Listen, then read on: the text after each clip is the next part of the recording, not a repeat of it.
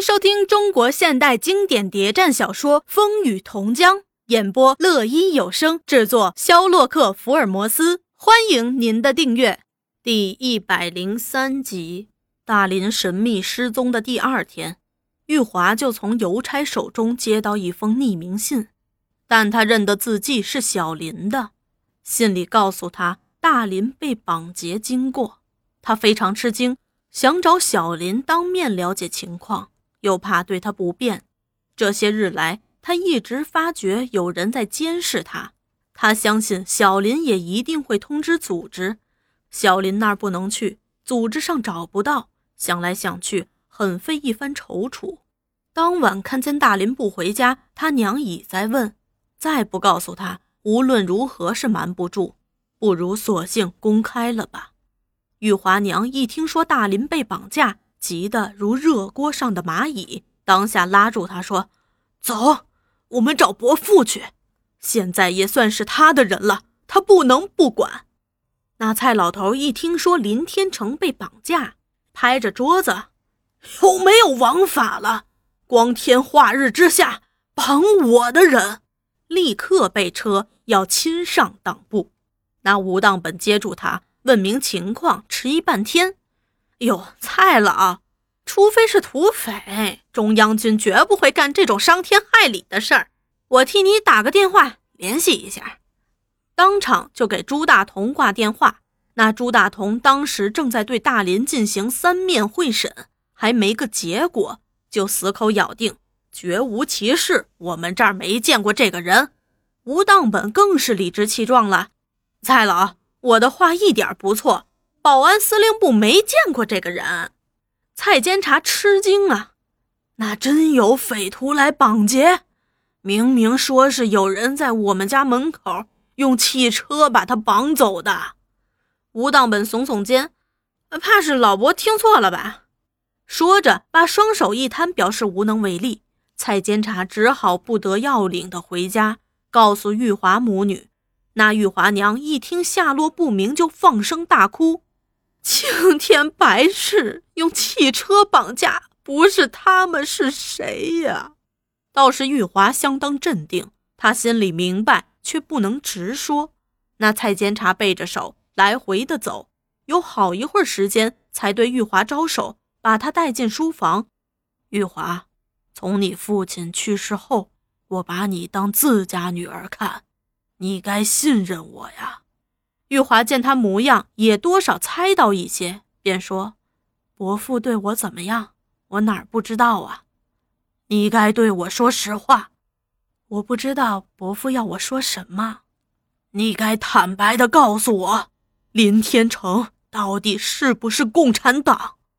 玉华早有了精神准备，一听他问的认真，就掉下泪来。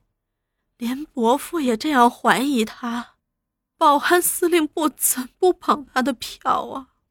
蔡老头见他动了情，也有几分软，连忙解释：“要是我对天成怀疑，也不会叫他当秘书了。这青年倒很切实，工作态度好，有能力，肯干。可是为什么他又这样不明不白的被绑呢？”听说保安司令部是用这方法来对付共产党的，玉华抹着泪，人肯定是被他们绑去的。伯父如不想办法，天成就没命了。蔡老头连忙劝慰他：“只要不是共产党，我一定要想办法。”就我知道，他什么也不是。蔡老头点点头，忽又问道。那么你呢，伯父？你对我也怀疑了？蔡老头连忙否认：“不是我怀疑，就随便问问。我相信像我们这样书香世家，不会出共产党的。只要你们都不是，我就放心了。”说着，叫他离开。玉华和他娘回家，心情十分沉重。第一关碰壁了。在这种情形下，他怎能去找组织？预料组织也暂时不会来找他。他没有人好商量，也不知该怎么办。他虽然十分痛苦，却还照旧的到学校去上课，只是肚里的孩子慢慢的长大，行动不便，也有些生理反应，心情格外郁闷。有时，当他一个人对着孤灯，看见他和大林共同工作到深夜的书案，甚至于偷偷的垂泪。他不知道大林现在在哪儿，是不是被暗害了，还是在受重刑？倒是那吴启超常常来，他第一次就问：“林先生呢？”玉华对他厌恶极了，却还装作若无其事的样子。被绑架走了。吴启超装的也挺像，吃惊地说：“哪能这样？一个堂堂的监察府秘书被绑架，有王法没有？为什么不找蔡监察去交涉？”玉华有意给他难堪，故意说：“这件事儿，我伯父也无能为力。”吴启超相当慌张，却仍然满面笑容：“蔡小姐，你说这话我不明白。吴先生不是说……”在保安司令部内，熟人很多吗？呃，对对，因业务关系，我有几个熟人。那就请你想想办法吧。好，好，我替你去打听打听。以后他就利用这个关系，常常的来。我到处都打听过了，确实没这个人啊。我也知道不会有什么结果的。吴启超却对天发誓。我却曾经努力奔跑过，林先生和我亲如手足，我怎能不替他奔跑啊？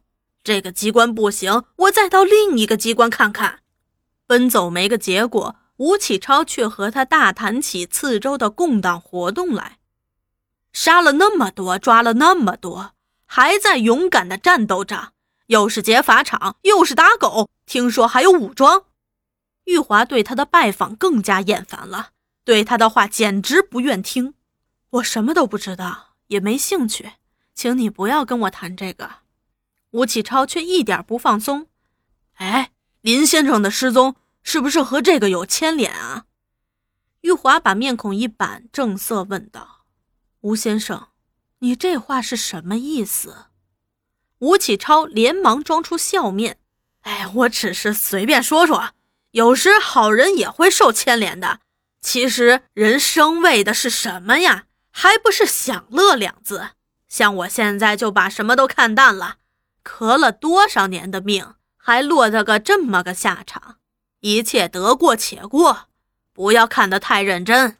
文章不写了，报纸也不想编了，一心想找个漂亮老婆，安下一个安乐窝子，过过安定日子。玉华就是不理。由他一个人自拉自唱，唱得无味，自告辞而去。说话他不听。吴启超改变了战略，频频的给他写那些热情如火的信，有时还派人送花。这件事引起玉华娘的注意，看来不是好意，你别理会他。娘，我恨透他了，只是没办法。玉华娘便叫陈妈挡驾。今后那个姓吴的来，一律回说小姐不在。但吴启超还是经常的来纠缠，回说不在，就声称要等他，赖着不走，迫得那玉华娘又上蔡监察府，一把眼泪一把鼻涕的哭诉着：“太不成话了！叫玉华搬我这儿来住，那人再来，我就打断他的狗腿，学校也不用去了。”